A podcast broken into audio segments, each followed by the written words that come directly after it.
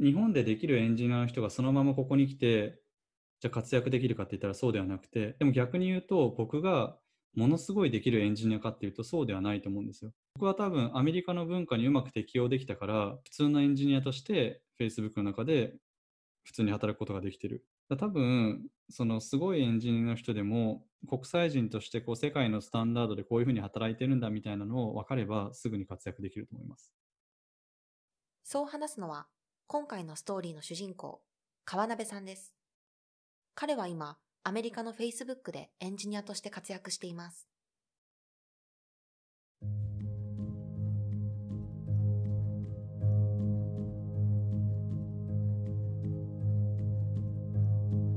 こんにちは、森まりのです。ベンチャーキャピタル KVP でアシスタントを担当しています。ロールモデルはエンジニアのキャリアストーリーを紹介し、エンジニアとしてのキャリアプラン形成に役立つ情報を伝えるポッドキャストです。今回は日本、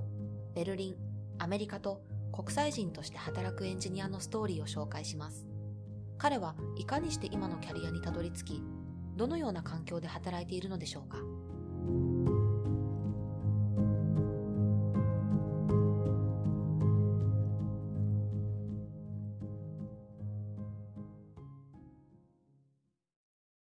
川辺祐介です。今、ベイエリアでソフトエンジニアしてます。で現在は Facebook で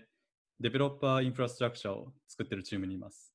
今はカリフォルニアに住んでます。大学では物理学をやってて、大学の時に初めて交換留学でアメリカに行って、アメリカすげえなって思ったのがきっかけで、大学院でアメリカの大学院に行きました。その後に日本に帰ってきて、自宅開発みたいなのをやってたんですけど、それがあまりうまくいかずに就職しようってことになって、リクルートに入ったのが初めてのソフトエンジニアとしての、えー、なんだろう、フルタイムの仕事です。理科大だったんですけど、理科大のその交換留学プログラムを使って、1年間カリフォルニアに行けるっていうプログラムを見つけたんですね。あんまり大学自体が楽しくなかったので、これはちょっとなんか面白いことしたいなと思って何か探してた時に1年間留学を見つけて、えー、応募することにしました。カリフォルニアのサンタクルーズっていう場所に留学にした留学行ったんですね。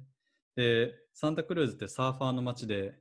あの天気もすごいいいし、そもそも人々がすごいオープンですごいいい雰囲気だったんですよね。あ、ここに住もうって思っても、ここで、ここに住んでアメリカ人になりたいってなぜか思ったんですよね。そのバス出て、外見たらめっちゃ空が広かったから、あ、これいいなって感動したのが本当に今でも残ってます。今でもそう、その年の記憶が本当に鮮明ですね。それぐらい衝撃残ってます。大学時代に留学したサンタクルーズに一目惚れ。ここで20代のうちにアメリカ人になるという目標を掲げたそうです。ちょうど10年ぐらい前だったんで、あのソーシャルメディアが出てきたとか、スタートアップが本当にこれからだみたいな時だったんですね。それを聞いて、あ、そういうソフトエンジニアっていう職業があって、で、世界中いろんな人が集まってて、すげえって思って、アメリカのソフトエンジニアリングっていうのはこういう感じなんだなっていうのに少し触れたのが、それが初めてだったんですよね。アメリカへの憧れから大学卒業後はアメリカの大学院に入学して帰国、リクルートへの入社が決まります。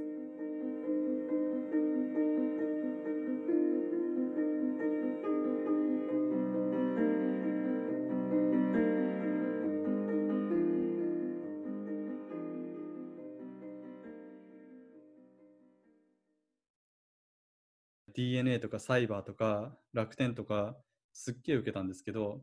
なんと全て落ちたんですね。拾ってくれたのがリクルートだったんですよ。で、リクルートテクノロジーズに入り、そこで1年半ぐらいモバイルアプリエンジニアとして仕事をして、その頃もずっとアメリカに行きたいとかアメリカ人になりたいっていう気持ちは変わってなかったんで、ずっと勉強したりとか、どうやったらソフトエンジニアとして成長できるんだろうとかってことをずっと考えてて、でたまたまラングエイトが主催するライトニングトークに初めて行ったんですよ。で、ライトニングトークに初めて行って発表して、こういうすごいソフトエンジニアが日本にもいるんだと思って、そこでコミュニティとのつながりがちょっとずつ生まれてきたんですね。その参加していたイベントをきっかけに、グノシーへ転職します。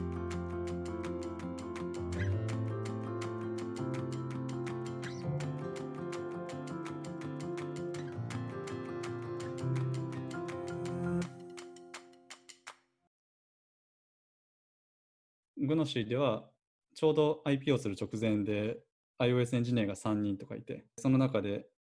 みんな自由にやってて、発信活動とかもすごいやってるし、いろんな新しい技術を試すみたいなこともしてるし、そういうできるエンジニアに囲まれながら、自分もこう、あ、こうやってこういうことできなきゃいけないんだなとかって思いながら、いろんなことやらせてもらいました。グノシーにあの時いた人って本当にすごい人が多かったんですよね。その今 DMM の CT をやってる松本さんとか、フリーランスでいろんな会社をサポートしてる人もいるし、Google に行った人もいるし、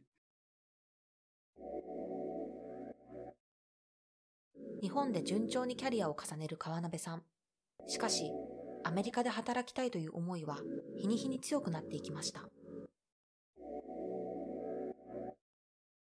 ただそ、その時、日本市場で日本の会社ってことがすごい不満で、海外展開をしているような会社とか、アメリカに戻りたいっていう気持ちとかがすごい強くて、ちょうどリクルーターの人に声をかけてもらって、OK パンダに行くことになったんですね。OK パンダは日本で英語のアプリを提供しているニューヨークの会社だったんですね。で僕のビザの関係上あの、アメリカにすぐ行くことはできなかったので、コーファウンダーの一人がいるベルリンに行こうってことになりました。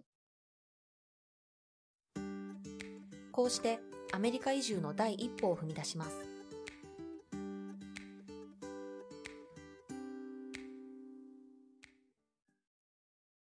一番最初に OK パンダで働き始めた時に、実はベルリンに行く前にちょっと東京で働いてて、チーム全員が東京に来て、ニューヨークにも行ってヨーロッパで、彼らが全員東京に来て一つの家に住んで、その時が本当に大変で、その働く時間が長いっていうのもそうなんですけど、コミュニケーションがものすごい密、一つの家にみんなで住み込みながら働くみたいな感じだったので、衝突することもあるし、覚えてるのは、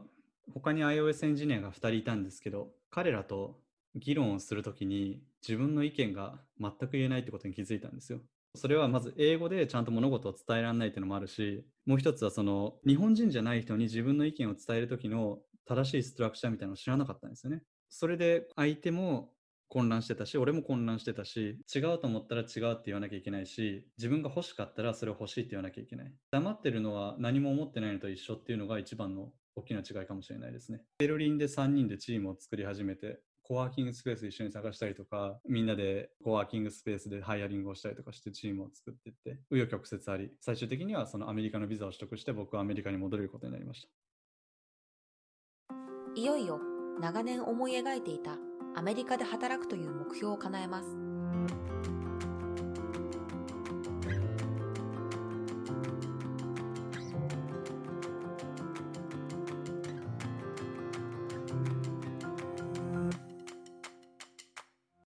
さらに、このタイミングで彼は3度目の転職も決断します。僕はサンフランシスコで仕事探しを始めたんですね。その時に出会ったのがニーマラブスって会社でした。で、そこも20人ぐらいのスタートアップでグルテンのディテクターを作っている会社。レストランとかに行って食べ物の中にグルテンが入っているかどうかっていうのを調べる。で、それはグルテンアラジーとかシリアックディジーズっていうそのグルテンに対するセンシティビティが高い人たち向けのデバイスを作っている会社でした。で、僕はそのそこのアプリ、iOS アプリを作るので入っで、その後、Android アプリも作って、20人いたんですけど、ソフトウェアエンジニアとかは4、5人で、いわゆるベイエリアのスタートアップ、ハードウェアスタートアップみたいなことが経験できて、それはすごい面白かったですね。実は、これらの企業で働く傍ら、Facebook の面接は数回チャレンジしていたのでした。インタビュープロセス3段階あって、その人事のフォンスクリーニングがあって、その後テクニカルフォンスクリーニング、なので電話面接があって、最後にオンサイトインタビューがあります。でそれは実際に現地に行ってやる面接のことで、4時間ぐらい新しいインタビュアーが入ってきて、入れ替わり立ち替わりこう話を聞いていくみたいな、そんなスタイルですね。フォンスクリーニングした時に、あまりにこう、現実離れすぎて、俺本当にこれ、Facebook とインタビューしてんのかなって思いましたね。初めてインタビューした時、2回電話面接してるんですよ。普通の人は1回らしいんですけど、あのはっきりパスできなかったからもう1回やることになって。で2回目は東京にいる時にフォンスクリーニング受けて。その時とかはインタビューの問題もよくわかんないし英語言ってることもよくわかんなかったし夢みたいな感じがなんかぼやーってしてました。ベルリンの時はリクルーターからリーチアウトがあってフォンスクリーニングやって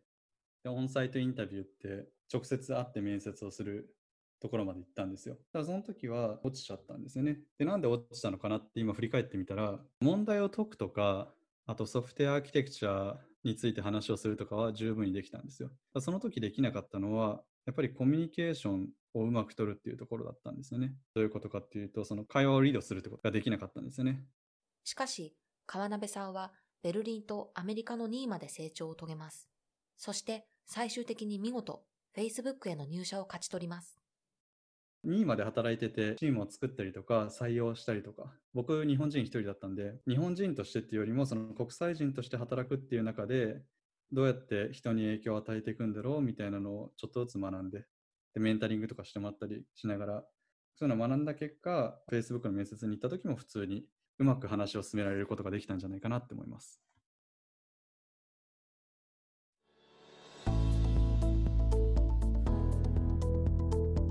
こうして Facebook での生活が始まります。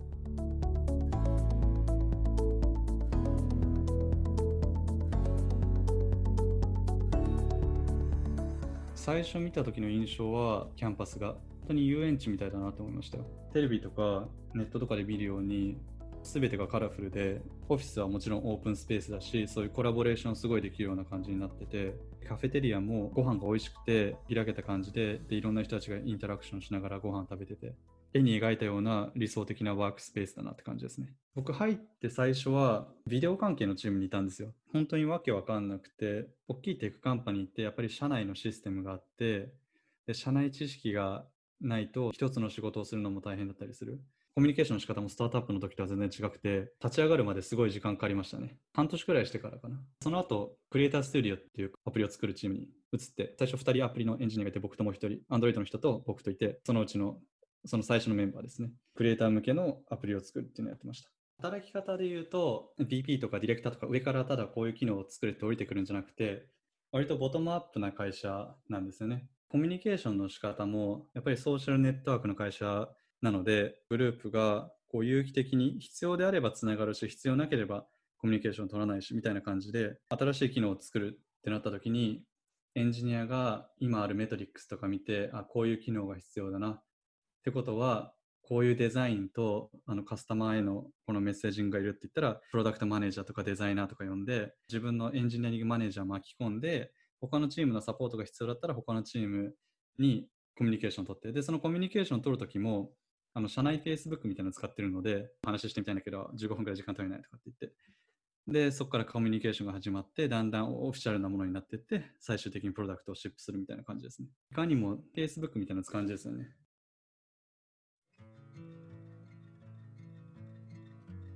こうした環境で働く川鍋さん。エンジニアが求められるスキルも日本とは違うそうです。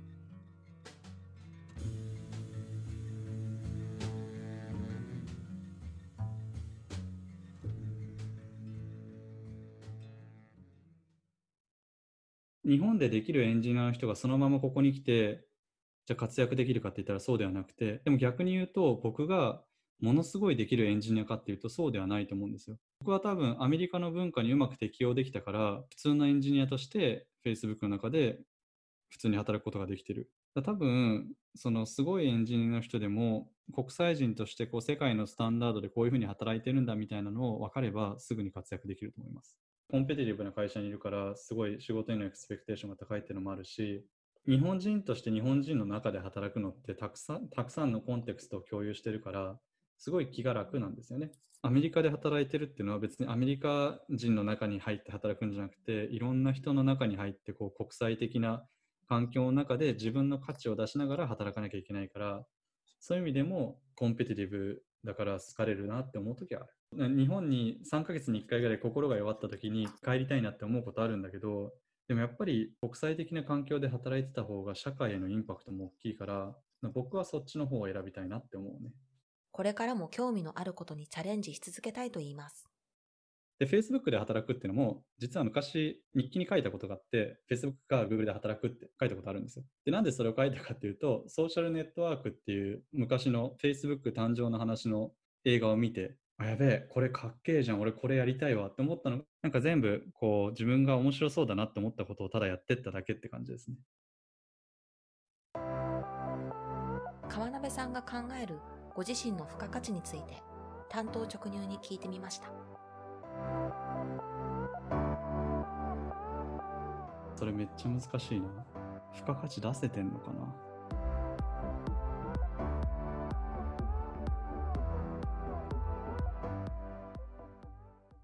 クリエイターストディオやってた時に思ったのは、チームカルチャーを作ってくれたっていうフィードバックが多かったですね。リリースに向けてみんなで一緒にやっていくとか、で、その一緒にやっていく中でも楽しく働くとか、そういう仕事を楽しくするみたいなのは得意だっていうフィードバックはよく受けます。川鍋さんが Facebook で成し遂げたいこととは？アメリカの成功したテクノロジーの会社ってどういうふうに動いてるんだろうっていうのを知りたかったっていうのがあるんですよね。多分要素の一つとして大事なのはそのカルチャーを作るとかあとソフトウェアエンジニアリングをどうやってやってるかっていうのの他にも人々がどうやって働いてるかそのマネージャー的な視点って僕はすごい人生の助けになると思っててそういう意味で言うとソフトウェアエンジニアじゃないロールをやってみたいっていうのはあります。これまでのキャリアを振り返って今思うことは？